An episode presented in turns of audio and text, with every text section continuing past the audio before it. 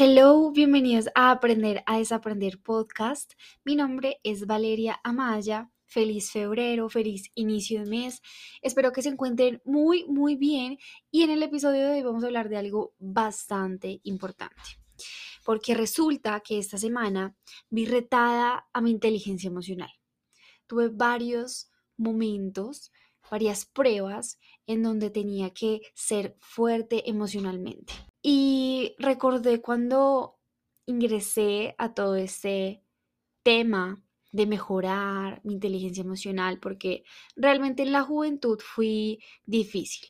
Puede que haya tenido varios choques con mi familia, con mis parejas, por mi carácter. Ustedes me ven muy feliz y yo soy muy feliz y me considero una persona muy amorosa, muy dada a las personas, muy empática, pero mi carácter es fuerte. Y cuando algo no me gusta, yo lo comunico, lo dejo claro.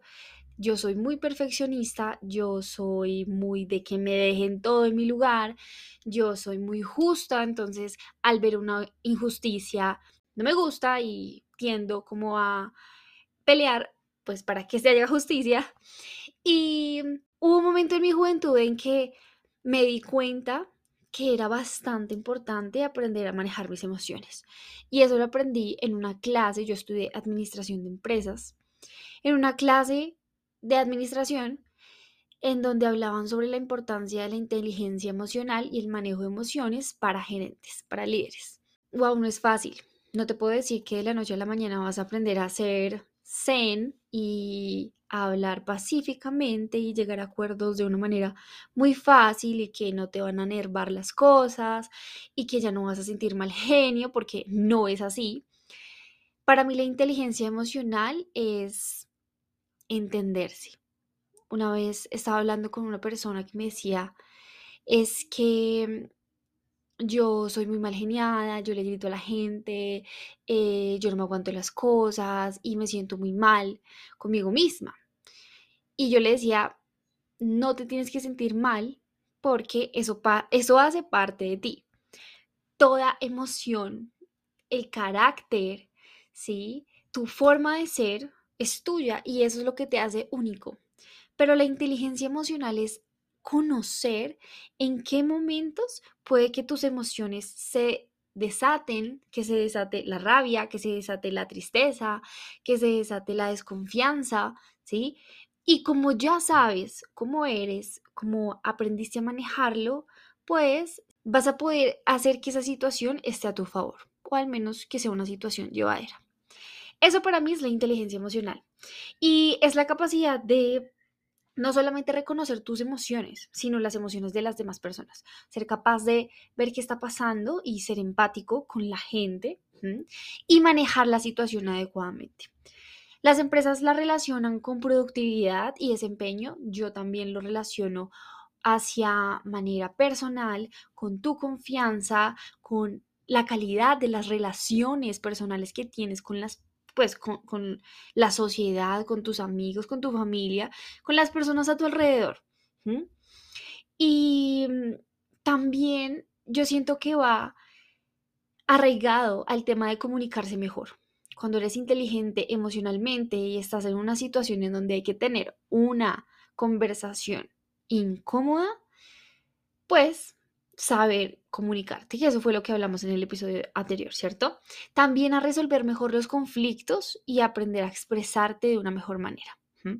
Que yo siento que eso también es un punto importante, el cual aprendí, porque no siempre expresar tu opinión tiene que ser sinónimo de pelear. Expresar tus sentimientos no tiene que ser un sinónimo de miedo, de vergüenza. Cuando eres inteligente emocionalmente y sabes como eres, es más fácil todo. Entonces, yo siento que es un must have este año que aprendas a manejar tus emociones. Y en este episodio, claro que sí, vamos a aprender un poquito más sobre eso, les voy a dar tips, porque de verdad esto les puede cambiar la vida. Como cualquier cosa, el primer paso es tener iniciativa. El haber identificado que puede que tu inteligencia emocional esté un poquito baja, pero que seas consciente de, la que, de que la quieres mejorar. Que, que estés dispuesto a vivir el proceso y a aprender. Yo, ¿qué haría si tuviera que otra vez volverme a involucrar en eso o volver a eh, trabajar eso en mí? Lo primero que haría sería identificar en qué momentos eh, detonan mis emociones. O sea, en qué momentos siento rabia, en qué momentos siento tristeza y qué hace que se detonen esas emociones. Entonces, lo primero es ser consciente. En el momento en el que vayas a querer llorar, en el que estés súper estresado, en el que quieras gritar, golpear a alguien, entender por qué está pasando, o sea, qué está pasando y por qué te estás sintiendo así. Porque es muy importante cuando uno va a comenzar a solucionar algo, al menos encontrar el origen. ¿cierto? Comenzar por la raíz del problema. Cuando tú ya hayas identificado esas situaciones, las razones, entonces, por ejemplo, que te estresa el trabajo, que te estresa que no te cumplan, que te estresan las mentiras, que te da tristeza que la gente no cumpla tus expectativas, como habíamos hablado en el episodio anterior. Em, bueno, que hayas identificado esas situaciones es el primer paso. Ahora, cuando estés en esas situaciones, trata de ser consciente de las palabras que vas a decir, porque yo conozco personas que en esos momentos de rabia y de ira, por ejemplo, dicen cosas que después se arrepienten. Y eh, hay algo que no se puede borrar y es las palabras dichas. Entonces, en ese momento en el que estés con esas emociones a flor de piel, piensa lo que vas a decir. Sé. Si esa persona desencadenó en ti tristeza o rabia, piensa qué hizo esa persona para hacerte sentir así, por qué razón pudo haberlo hecho y piensa muy bien las palabras que vas a decir. Algo también que me ayudó mucho es aprender a recibir críticas. A veces las queremos escuchar, a veces no las queremos escuchar. A veces hay personas que te dan críticas que tú ni siquiera pediste, que te dan consejos que ni siquiera pediste, pero tienes que aprender a escucharlas. A escucharlas no significa aceptarlas, escucharlas no significa que las personas tengan razón sobre esas críticas o sobre eso que te quieren discutir o, el punto que quieren hablar contigo, no significan que sea verdad, pero sí es importante que pienses por qué las personas o por qué esa persona pudo haberte dicho eso. Yo me acuerdo que una vez, o sea, no es un ejemplo bonito, o sea, se los digo, les advierto, no es un ejemplo bonito, pero una persona una vez me dijo, cada vez que yo hablo con alguien, me imagino que es un perrito. Me dijo así. Y si ese, ese perrito hace cosas malas o es desjuiciado o mm, es imprudente o hace travesuras o hace cosas que me molesta, yo simplemente me doy cuenta que es un perrito que lo educaron así. Yo le yo recuerdo que yo abrí los ojos como ¿qué es ese ejemplo? Y él me decía, es que cuando tú tienes un perrito, tú lo educas y los perritos crecen dependiendo o desarrollan varias características de comportamiento dependiendo de su educación. Entonces, las personas cuando crecen, cuando ya son adultas, muestran en sus comportamientos, en sus actitudes, en sus palabras, todo lo que aprendieron cuando fueron pequeños. Y hay personas que en su niñez vivieron cosas, situaciones, que pudieron haber creado eh, limitantes, paradigmas, traumas, cosas que ellos no querían vivir, pero vivieron. Y ahí es cuando uno tiene que entender que no es culpa de ellos, que son cosas que le pasan a la gente, pero que están cada uno quererlas trabajar. Y si esas personas no quieren trabajar esos problemas, esos traumas, esas limitantes, pues no es tu problema. ¿Sí? No es tu culpa. Y simplemente tienes que entender que, pues, son cosas que la gente aprendió en su niñez y despreocuparte. Ese fue el consejo que me dio esa persona. Entonces, a mí me pareció bastante interesante porque yo dije, sí, es cierto. A veces uno lucha con, eh, no sé, por ejemplo, o debate con las personas, em, o está siempre, o por ejemplo, quiere tener la razón en una situación y sería mucho más sencillo simplemente aceptar que esa persona se formó así, creció así, piensa así por cosas de su niñez y que si a ti no te gusta, que si eso no va contigo, tus valores o tu creencia, o que quizás puede estar errado, pues tú simplemente entiendes que no es su culpa, pero que tampoco es la tuya y que no deberías por qué estresarte por eso. Y hay un libro muy bueno, muy bueno, que se llama Cómo hacer amigos e influir sobre las personas y se los recomiendo demasiado, porque un punto en el que habla eh, eh, se llama Carl Darnegie, ¿qué? Dale Carnegie. Em, dice que si tú quieres tener amigos, o sea, tener buenas relaciones, debes, eh, debes evitar el conflicto, debes evitar la pelea, debes evitar el debate. Entonces, si alguien te dice, tú simplemente es como, ok, sí, dale, no, te, no, no, no me preocupo, no, sí, tienes toda la razón, está bien. Y así vas a vivir una vida mejor y vas a tener mejores relaciones. Ojo, eso no significa que debas quedarte callado ante una situación que no te guste, ¿cierto? O que creas injusta. Porque eso tampoco es válido. Pero yo siento que uno sabe en qué situación puede hablar y puede abrir el debate y en qué situación no ya yo creo que uno dentro de uno sabe. Otro punto que me ayudó mucho a mejorar mi inteligencia emocional eh, fue ser más agradecida. Porque generalmente las personas que viven enfadadas o viven tristes o no saben manejar sus emociones son personas negativas. Y las personas negativas son así porque y suelen enfocarse más en las cosas malas. O sea, creen que hay muchas más cosas malas en su vida que buenas en su vida. Entonces el ser agradecido cambia ese foco en el que tienes tu atención en este momento y recuerden que en lo que te enfocas se expande y comienza a salir de tu vida como ese negativismo, comienzas a dejar de ver que todo es negativo y estar en esa frecuencia baja y entras en la frecuencia del agradecimiento, que es una frecuencia de amor, es una frecuencia muy poderosa y comienzas a manejar mucho mejor tus emociones. Ahí yo voy a silenciar por acá esto porque nos interrumpe. Bueno, continuamos. Otro punto, no tomar nada personal. Y eso hace parte de los cuatro acuerdos. Es un libro también súper bueno. Yo creo que podríamos hacer un, episodio sobre ese libro porque es demasiado bueno. Pero el no tomarte nada personal también te va a ayudar a manejar tus emociones como les decía anteriormente, cuando te das cuenta que las personas dicen cosas que simplemente tú no puedes evitar, porque pueden haber situaciones en que la gente puede ser imprudente y tú no puedes evitar que una persona no sea imprudente, solamente no te tomes personal nada. Y no te enfoques en nada que no puedas controlar.